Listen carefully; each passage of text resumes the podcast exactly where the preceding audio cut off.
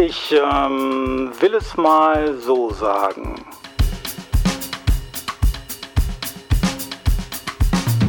Auf der Suche nach Begriffen der direkten und versteckten Diskriminierung. Ein Podcast von Jörg Degenkolb-Dierli und Christoph Schönbach.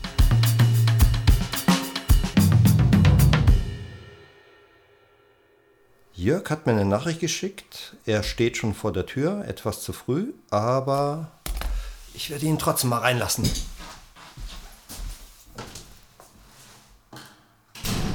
Guten Morgen. Ja, moin. Herein, herein. Die Aufnahme läuft schon. Ah, okay. Ich habe gute Nachrichten. Lass hören. Ich habe eine Überraschung. Du hast Geschenke mitgebracht. Was hast du uns denn mitgebracht, Jörg? Koschere Gummibärchen. Oh, koschere Gummibärchen, dann gib mir mal auch ein. Alle, die es nicht wissen sollten, die schmecken kein bisschen anders, aber leiten super über zu unserem aktuellen Thema. Richtig. Wir sprechen heute über Antisemitismus. Gib mir mal die Tüte. Koscher und Halal. Da scheinen sie keine Unterschiede zu machen. Geht doch. Sag mal, kennst du eigentlich einen Juden oder eine Jüdin? Nee. Du? Ja, ich kenne einige aus der jüdischen Kultusgemeinde hier in Wuppertal. Statistisch ist es aber gar nicht so einfach, einen Juden oder eine Jüdin zu treffen. Es leben nur 100.000 Juden in Deutschland. So wenig.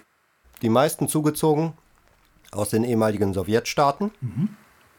Aber auch das passt gut zu unserem Thema, weil Antisemitismus anscheinend auch gut funktioniert ohne den persönlichen Kontakt zu Juden und Jüdinnen. Wie war es eigentlich bei dir in der Schulzeit? Also ich kann mich bei mir daran erinnern, dass ich über das Dritte Reich und über den Holocaust sehr viel Lernstoff hatte, das immer ein Thema war. Wie war es bei dir? Ganz ähnlich. Also ich würde auch sagen, das Thema ging quer durch alle Fächer, war quasi omnipräsent. Und ähm, was ich auf jeden Fall sagen kann, es gab einen großen Unterschied. Hm, Ich hatte damals zum Beispiel einen türkischen Kumpel. Und wenn ich zu dem, sagen wir mal, sowas gesagt habe wie, so, komm, lass mal Schule schwänzen und lieber eine Stange Zigaretten rauchen, Ist aber schon hart. dann war aber das Ziga also die Stange Zigarette rauchen und Schule schwänzen ähm, das Schlimmste.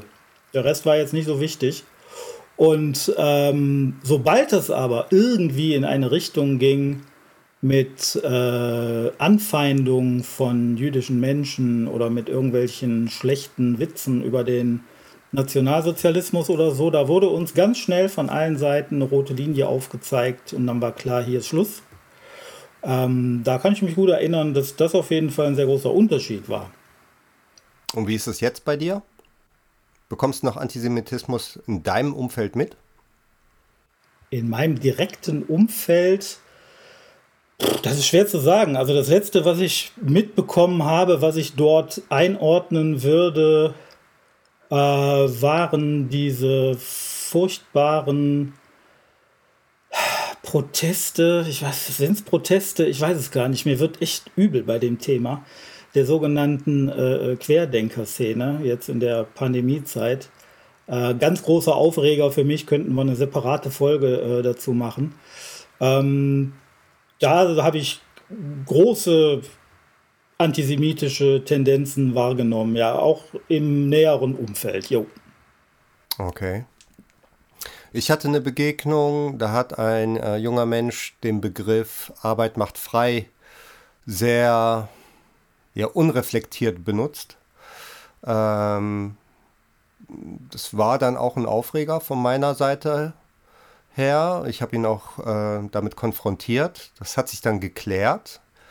Ähm, aber ich habe gemerkt, dass er das gar nicht als Problem bis dahin wahrgenommen hat. Ähm, ich weiß nicht, ob das jetzt ein Problem seiner Bildung war, ob er das im Unterricht nicht so ähm, durchgeackert hat wie wir, ähm, ist die Frage. Brauchen wir mehr Bildung? Brauchen wir weniger Bildung? Wir sind ja in den letzten Tagen nicht so richtig weitergekommen mit diesem Thema. Und ich habe da gestern Abend, hab, wollte ich mich ein bisschen ablenken und auch äh, aufmuntern lassen und habe eine ältere Folge von ähm, Shea Krömer geguckt. Ja, kenne ich. Kurt Krömer lädt sich jemanden ein, um zu plaudern oder auch ja, manchmal auch fertig zu machen, aber darum ging es mir jetzt vorrangig mal so gar nicht. Ich habe mir eine Folge angeguckt, da war der Rapper Sido zu Gast. Ja, der ist mir auch bekannt. Das ist der mit der silbernen Maske, richtig? Ja, das ist sehr lange her, die hat er lange abgelegt. Äh, ist aber auch egal. Ähm, worauf ich hinaus will, da gab es im Interview einen Punkt, da äußerte er sich folgendermaßen, dass man es jedem selber überlassen sollte, ob er sich für die deutsche Geschichte interessieren möchte oder nicht. Er fände es völlig in Ordnung, wenn Menschen sagen würden, interessiert mich nicht, ich äh, werde mich damit nicht befassen. Weißt du, ob die damit die komplette deutsche Geschichte meinten oder er oder explizit das Dritte Reich? Ich denke mal, das äh, war auf die gesamte Historie bezogen, äh, aber macht ja nicht weniger schlimm. Ich finde die Aussage schrecklich. Es kommt ja eh die Diskussion hoch, wir sind ein ähm, Einwanderungsland. Das heißt, viele Menschen äh, kommen mit anderen Wurzeln hierher, wo man jetzt nicht sagen kann, das ist jetzt per se deine Geschichte, die deutsche Geschichte, sobald du hier lebst und die deutsche Staatsbürgerschaft annimmst. Ähm, meine Position dazu ist, also zumindest mit dem Dritten Reich sollte sich jeder beschäftigen. Egal, ob, er, ob das jetzt ähm, mit Bezug als deutsche Geschichte zu verstehen ist, sondern vielmehr mit eins der dunkelsten Kapiteln der Menschheitsgeschichte. Ich meine, die industrielle Vernichtung von Menschen, äh, das sollte man zumindest mal im Unterricht durchgenommen haben. Ja, das sehe ich ganz genauso. Äh, irgendwie eine komplette Historie kann man niemandem einfach überstülpen. Das ist sicher nicht Sinn der Sache. Aber ansonsten sehe ich das genauso wie du, dass man exakt dieses Kapitel immer weiter lehren muss und dass das auf jeden Fall äh, für immer voller Pathos für immer in die Schulen gehört. Und ähm, ja. Es also kein Vogelschiss der Geschichte ist. Richtig. Lass uns mal zu unserem Interviewgast kommen zu Frau Dr. Ulrike Schrader, die Leiterin der Begegnungsstätte Alte Synagoge Wuppertal. Die befasst sich jetzt seit mittlerweile gut 30 Jahren, noch nicht ganz 30 Jahren, mit dem Thema Judentum im Bergischen Land. Ein Bereich der, des Hauses ist auch der Holocaust und das Dritte Reich, aber nicht nur. Ähm, die Anfänge des Judentums hier in der Region finden sich dort genauso wie auch ein Ausblick äh, auf die Zeit nach dem Dritten Reich.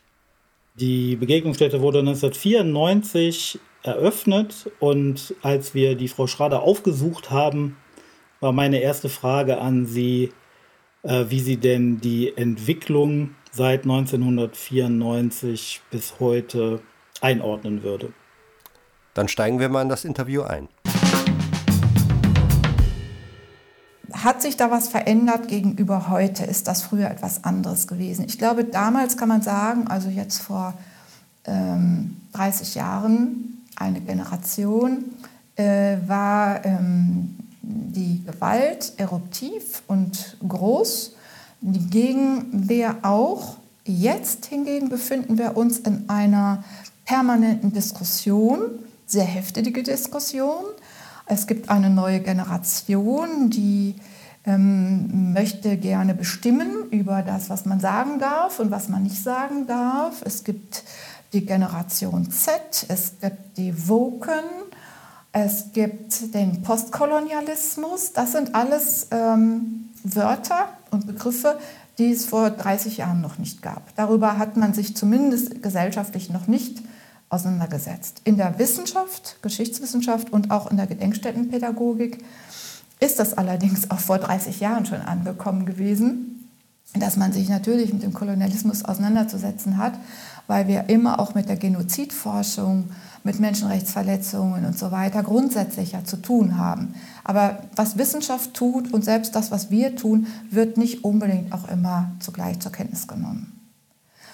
Was man spüren kann, ganz deutlich und was anders ist als vor 30 Jahren, und das hat mit der Entwicklung unserer Gesellschaft zu tun, mit den Veränderungen, demografische Veränderungen, ist eine Radikalisierung, äh, gerade der Judenfeindschaft, eine Enthemmung. Das hat auch zu tun mit allem, was nach äh, 9-11 passiert ist. Das hat was zu tun mit Islamismus und den entsprechenden Gegenreaktionen ähm, global. Also es ist überhaupt ein globales Symptom. Wir können hier nicht nur auf Deutschland gucken, wir müssen auch in die europäischen Nachbarländer schauen. In Frankreich sind so viele antisemitische Morde gewesen in den letzten Jahren. Die haben wir hier nicht in Deutschland in dieser Zahl, auf keinen Fall. Aber in Frankreich ist das, ähm, ist das mittlerweile ja, eine erhebliche statistische Größe. Und was natürlich auch mit Frankreichs ähm, Kolonialgeschichte auch zu tun hat. In den 30 Jahren der Begegnungsstätte hat sich die Arbeit gewandelt, unter anderem auch als Reaktion auf die Veränderung in der Gesellschaft und auch beim Thema Antisemitismus. Bezogen auf die Situation in Frankreich können wir an dieser Stelle spoilern, dass wir in Folge 6 einen Gast haben, der aus Paris berichten kann, wie die Situation der Juden sich in Frankreich gestaltet. Jetzt gucken wir aber hier in Wuppertal nochmal direkt vor die Haustür rein in die Begegnungsstätte. Hier gibt es noch ein ganz zentrales Aufgabengebiet, nämlich die Arbeit mit Schulklassen. Darüber wird Ulrike Schrader gleich berichten. Vorher wollen wir uns anhören, wie Menschen auf den Straßen Wuppertals darüber denken, inwieweit Bildung gegen Antisemitismus und Rassismus helfen kann. Glauben Sie, Bildung hilft gegen Rassismus und Antisemitismus? Auf jeden Fall. Denken Sie, dass Bildung gegen Rassismus und Antisemitismus hilft? Ja. ja, auf jeden Fall, ja. Sollte auf jeden Fall mehr gemacht werden, ja. Ja, weil also wenn man Leute da nicht, nicht drüber bildet, woher sollen die Leute dann wissen, dass andere das vielleicht nervt oder stört? Schon, ja. Nicht, nicht immer, aber ich glaube doch, das ist ein, ist schon, ja, ja, ist, ist ein Schritt, der ja, mir steht gerade ganz, ganz viel im Kopf dazu, weil es gibt auch genug gebildete Menschen, die Rassisten sind, ähm, wo man denkt, okay, da hat es irgendwie nichts genutzt, aber ich glaube, dass es ähm, doch ähm, bei vielen Leuten was bringen würde, wenn da eine bessere Bildung wäre.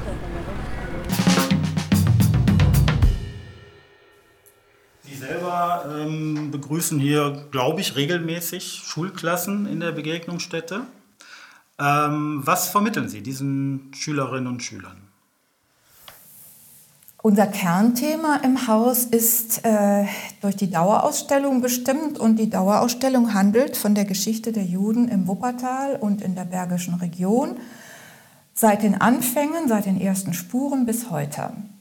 Damit äh, scheren wir so ein bisschen aus aus dem Gedenkstätten-Selbstverständnis, dass wir uns mit der Zeit des Nationalsozialismus zu beschäftigen haben. Das tun wir ja auch, aber eben nicht nur, sondern wir machen einen historischen Längsschnitt durch die jüdische Geschichte.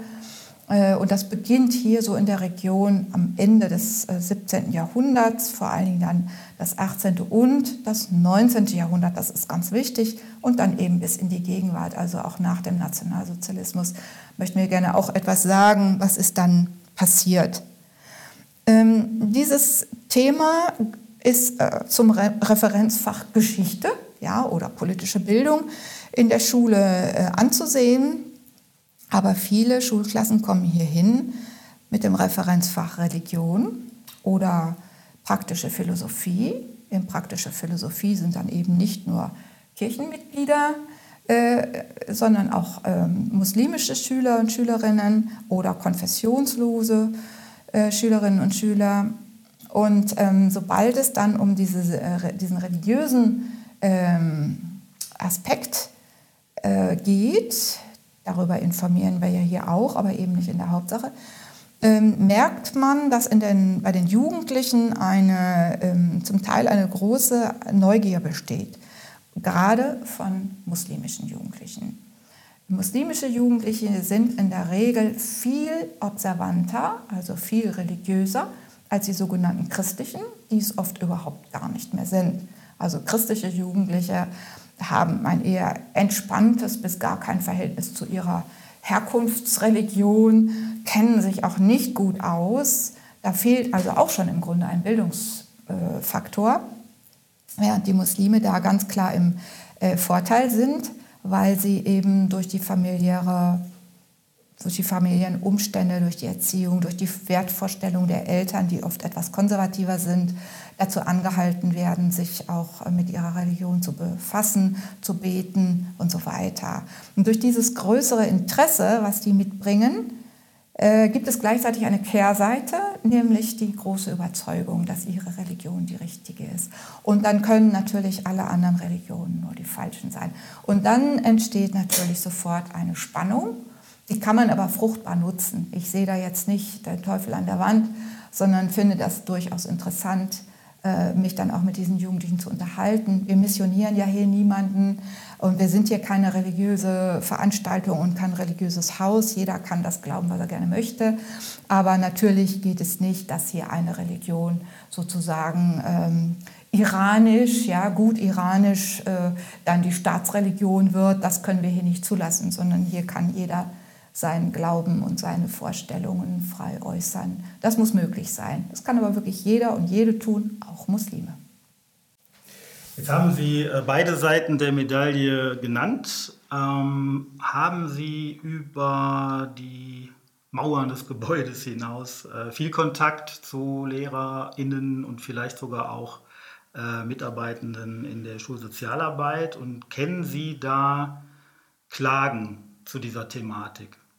Und wenn ja, wie wird sich da geäußert?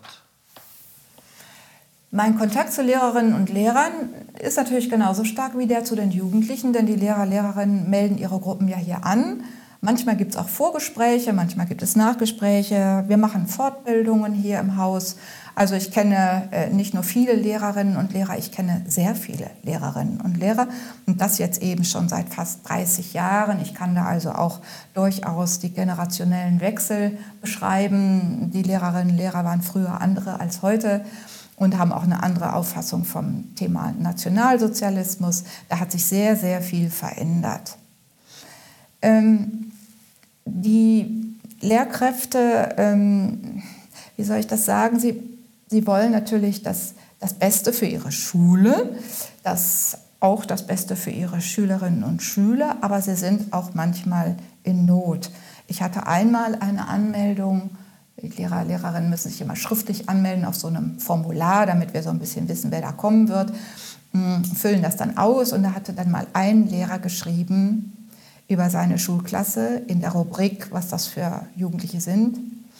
98 Migranten, 100 Prozent antisemitisch. Das war natürlich krass, aber ich glaube tatsächlich, dass es das gibt. Es gibt Schulen und es gibt Schulklassen, in denen sehr, sehr viele muslimische Schülerinnen und Schüler sind. Vielleicht nicht nur muslimische, vielleicht aber auch andere migrantische, auch aus Osteuropa, die ähm, ein äh, ganz stabiles antisemitisches Weltbild haben, was zum Teil mit dem Konfliktimport des Nahen Ostens zu tun hat. Sie identifizieren sich, ohne dass sich jemand dazu zwingt, mit den Palästinensern und deren Problemen äh, und sind dann automatisch in einer Gegenposition zu Israel, identifizieren Israel als jüdisch und damit alle Juden als Israelis. Das geht also ein munteres äh, gibt ein munteres Durcheinander der Begriffe und der Zusammenhänge. äh, und äh, entwickeln aus dieser Parteinahme heraus ein oft sehr aggressives, nicht unbedingt von Information gesättigtes Verhalten gegen Juden. Das kann sehr laut werden und mir persönlich ist noch keine Gewalt widerfahren. Nur am Gebäude hatten wir durchaus auch schon äh, Sachbeschädigung, um das jetzt mal ganz äh, euphemistisch auszudrücken. Aber es ist schon sehr aggressiv, sodass man auch mit so ein bisschen Küchennischenpsychologie schnell merkt, dass ein anderes Problem dem Ganzen zugrunde liegt. Jetzt haben Sie gerade schon ein, ein großes Durcheinander der Begriffe auch angesprochen. Äh, begegnet bin ich auf der Website einem Menüpunkt äh, Antisemi-Was heißt der. Und äh, da habe ich erfahren, dass man also hier Materialkoffer ausleihen kann für die Schule, ähm, um über Antisemitismus besser aufklären zu können. Was genau sind das für Materialkoffer? Wer hat die entwickelt? Und ähm, was bedeutet das genau für das Thema Begriffe, also klare Definitionen? Ja, das ist ein großer Koffer auf Rollen. Er ist auch ganz einfach zu, äh, zu fahren. Er läuft fast von selbst. Äh, der äh, neun Arbeitsmappen enthält so neun verschiedenen Themen. Materialien, die alle digitalisiert sind, die man also so an die Wand werfen kann, die aber auch alle haptisch vorhanden sind und als Laminat. Man kann mit unterschiedlichen äh, Medien sozusagen am selben Thema immer wieder arbeiten, an neuen Aspekten des Gesamtthemas entlang. Es ist selbsterklärend und damit beschließe ich hier den Werbeblock für diesen Koffer. Es ist ganz leicht auszuleihen. Grundidee bei der Konzeption ist, das Thema Antisemitismus einmal ähm, isoliert darzustellen und vor allen Dingen auf der Basis von zwei Säulen. Einmal eine historische Darlegung zu zeigen, nämlich wie Antisemitismus sich entwickelt hat, um die Struktur des Antisemitismus zu erkennen, die weitgehend über Tausende von Jahren identisch geblieben ist. Und die andere Säule ist, den psychologischen Defekt klar zu machen, den die Menschen haben, die antisemitisch denken. Äh, weil es eben aus einem äh, Defizit von Selbstbewusstsein heraus stammt, Antisemiten sind meistens nicht souveräne Menschen. Es sind Menschen, die ein starkes Erklärungsbedürfnis haben für Probleme, die sie nicht begreifen, äh, die aber eben diese Anstrengung auch nicht unternehmen möchten, vielleicht auch mal ein Problem äh, Problem sein zu lassen, nach dem Motto, wenn das die Lösung ist, dann gib mir mein Problem zurück. Ähm, und die äh, eben aus dieser Unsicherheit heraus sich äh, aufbauen müssen als etwas Stärkeres und dann manchmal sehr merkwürdige Ideen entwickeln. Beispiele könnte ich Ihnen nennen, aber das lasse ich jetzt mal bleiben. Es gibt also eine historische Erklärung und es gibt eine ja, fast eher psychologisch äh, zu nennende Erklärung. Es geht aber, äh, geht aber auch zusammen. Ähm, also das läuft an einem bestimmten Punkt auch zusammen. Der Kreuzestod Christi zum Beispiel als Gottesmord, wenn man den so definiert, führt ja letztlich auf eine psychologische Schwierigkeit. Ja, man kann es nicht begreifen, dass es Menschen gibt, die nicht glauben an Jesus als den Christus, als das Heil. Das kann man nicht verstehen, dass jemand das nicht glauben will. Und dieses Unverständnis führt zu einer Aggression. Das hat sich in der bildenden Kunst niedergeschlagen. Da kann man an an äh, drastischsten Beispielen von Kunst in den Kirchen erklären und zeigen. Es ist evident und leuchtet unmittelbar den Menschen ein, äh, wie aggressiv vor allen Dingen die Kirche die Codes geformt hat, äh, auf denen unser heutiger Antisemitismus beruht. Das sind eigentlich die beiden Säulen. Was äh, überhaupt nicht erwiesen ist. Jeder sagt das zwar, aber es ist überhaupt nicht bewiesen. Es hat noch nie, nie jemand herausgefunden, ob das stimmt. Sind Informationen zum Judentum. Es gibt Leute, ja, wenn man die sagen, wenn man erstmal das Judentum kennt, wenn man weiß, was das alles ist und so weiter, dann ist man nicht mehr antisemitisch. Das stimmt einfach nicht. Das können wir gar nicht behaupten. Kann sein, dass bei den Menschen, die auch keine Antisemiten sind, die einfach neugierige, als neugierige Menschen durch die Weltgeschichte laufen, dass die sich freuen, wenn sie Informationen bekommen, weil die sich immer freuen, wenn sie Informationen bekommen. Und dann werden die auch dann keine Antisemiten. Ja? Aber einen Antisemiten zu bekehren durch Informationen, das ist so, wie wenn man einem Rechtsradikalen was zu Auschwitz erzählt. Der sagt dann nicht, ach du liebe Zeit, das ist, stimmt das wirklich, sechs Millionen Juden? Der sagt, ah, gut, dass es das gegeben hat, sechs Millionen Juden, sechs Millionen weniger, klasse. Ja? Also die, die Logik dieser, dieses menschenfeindlichen Denkens ist ja eben ein, eine ganz andere als die von, sagen wir mal, gesunden, in sich ruhenden, souveränen, zufriedenen Menschen. Ja, die sind einfach anders äh, versorgt. Da hätte ich eine Zwischenfrage noch, weil ja, ja eben dieses, weil ja dieses Bildungsangebot eh, oder dieses pädagogische Angebot eben Antisemi was betitelt ist, äh, gibt es dann ganz konkret auch Verwirrung um den Begriff Antisemitismus. Der Begriff Antisemitismus ist eigentlich klar und gesetzt und ich würde mal schätzen, dass 99 Bürgerinnen und Bürger von 100 wissen, was mit Antisemitismus gemeint ist. Man kann auch Judenfeindschaft dazu sagen. Es gibt dann manchmal so ein paar ganz Schlaue, die sagen, ja, da steckt ja das Wort Semit drin, da sind ja dann auch die arabischen äh, Völker mit gemeint, dann wäre das doch eigentlich auch eine äh, arabophobe Haltung und so weiter. Kann man alles machen. Spitzfindigkeiten, nicht wichtig. Dieser Begriff ist begründet worden von einem Mann am Ende des 19. Jahrhunderts. Der hat an Araber nicht gedacht, sondern an die Juden. Es sind dann Antisemitenparteien auch gegründet worden, schon während des Kaiserreichs. Also Antisemitismus war im Deutschen Kaiserreich Konsens. Jeder, der was auf sich hielt, war auch ein bisschen antisemitisch. Man muss sehen, dass damals eben noch kein Holocaust war. Ja, wir sind heute ja sehr sensibilisiert und empfindlich zu Recht. Es ist völlig in Ordnung, dass es so ist. Aber wir sind jetzt sofort äh, getriggert, wenn was Antisemitisches passiert, weil wir den Holocaust erlebt haben. Vor 100 Jahren war das eben noch nicht der Fall.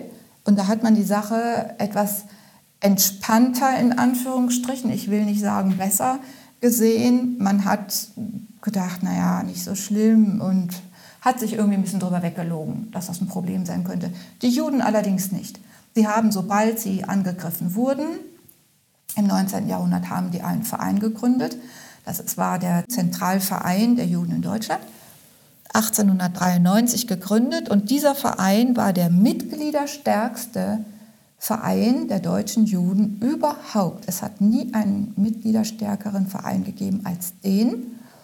Und es ist ausgesprochen bedauerlich, das kommt in unserem Unterrichtsmaterial auch vor, in dem Lehrmaterial auch vor, ausgesprochen bedauerlich, dass das in der Schule nicht miterzählt wird. Man lernt da, wenn es hochkommt, was über Zionismus, mag seine Gründe haben, aber der Zionismus spielte im Vergleich zu diesem Zentralverein in Deutschland praktisch keine Rolle. Die deutschen Juden waren keine Zionisten und haben, fanden den auch nicht besonders gut. Ja? Aber der Zentralverein war stark und dieser Zentralverein hat mit Rechtsberatung, mit Aufklärung und mit politischer Propaganda gegen Antisemiten und gegen Rechtsradikale und für die Weimarer Republik später dann gekämpft. Das war eine Selbstwehr und gleichzeitig bürgerschaftliches Engagement im hohen Maße. Und das weiß kaum jemand, dass Juden eine solche Rolle äh, in der deutschen Gesellschaft übernommen haben. Das ist ganz, ganz wichtig. Was ich feststelle, wenn Jugendliche hier sind, ist, das äh, Thema Religion ist ihnen, sofern sie nicht selbst religiös sind, fremd. Religion ist jetzt nicht mehr das Erste, äh, was Jugendliche auf ihrem Hobbyzettel haben. Äh, und deswegen ist natürlich auch äh, das Jüdische jetzt nicht in erster Linie vorhanden. Jude wird benutzt als Codewort für eine Beschimpfung. Das kann man noch steigern. Schwuler Jude, noch besser. Äh, und unabhängig natürlich von der Identität des Angegriffenen. Ich ähm, bin mir nicht sicher, dass, ich habe dazu zu wenig äh, Auskünfte was passieren würde, wenn Juden in der Schule sich outen würden als Juden, ob es dann wirklich richtig hoch herginge, könnte ich mir vorstellen. Aber ich glaube, Schwule haben es noch schwerer.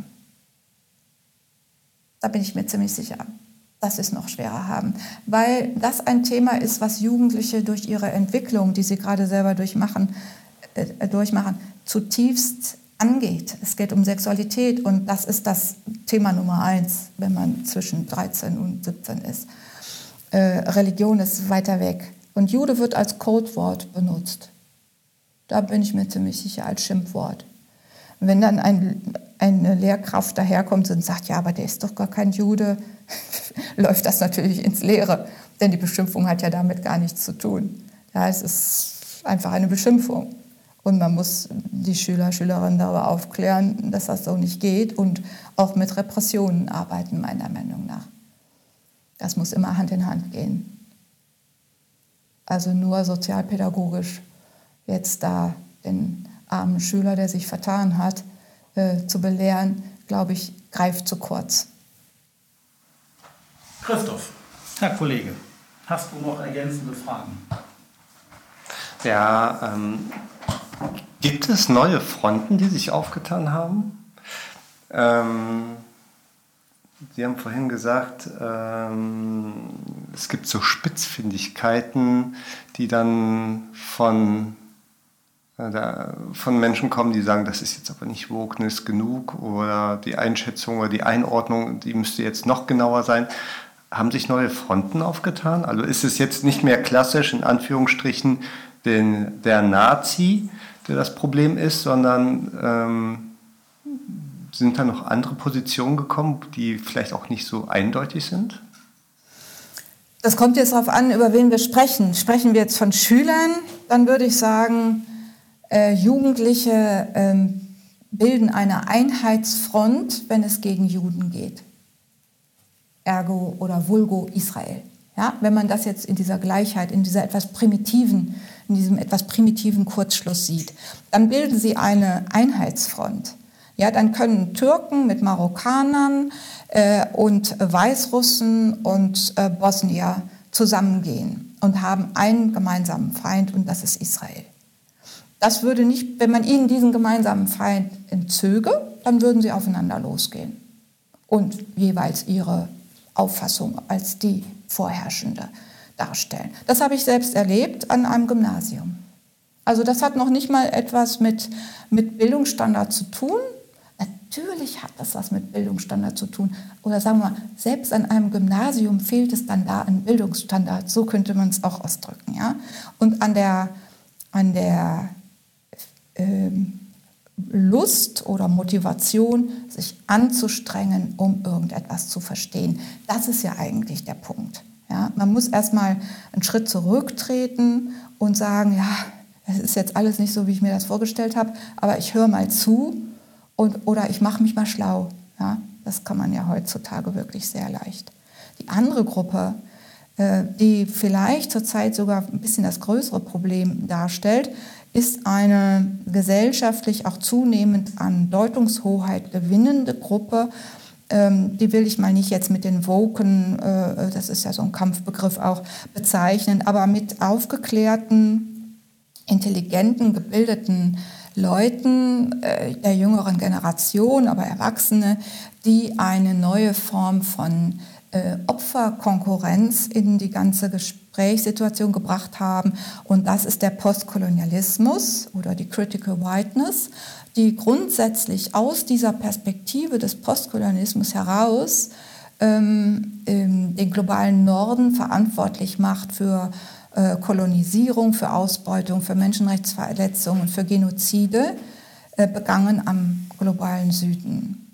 Ähm, diese Gruppe ist sehr laut und auch aggressiv zum Teil und interessiert sich nicht sehr für Geschichte.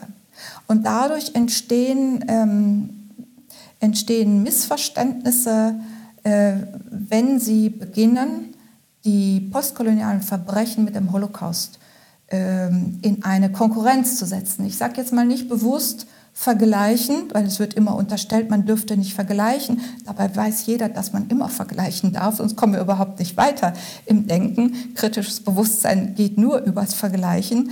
Man muss ja die Unterschiede feststellen können. Ähm, sondern was hier passiert, ist eine Nobilitierung der Verbrechen an Menschen im globalen Süden über das Etikett Holocaust und eine ähm, Behauptung, eine These, die falsch ist, auch schon widerlegt, eine These, dass der Nationalsozialismus ohne Kolonialismus nicht denkbar gewesen wäre und ohne äh, das Prinzip Konzentrationslager, das im Kolonialismus erfunden worden ist. Das ist aber falsch, denn der Holocaust richtete sich ja gegen Juden. Jetzt werden und wenn man sich ein bisschen informiert, wie der Holocaust abgelaufen ist, dann brauche ich das jetzt nicht auszuführen, äh, inwieweit sich der Holocaust, also der Mord an den europäischen Juden vollzogen hat, brauche ich das jetzt nicht hier äh, äh, zu erläutern. Das ist, äh, sind ja Fakten.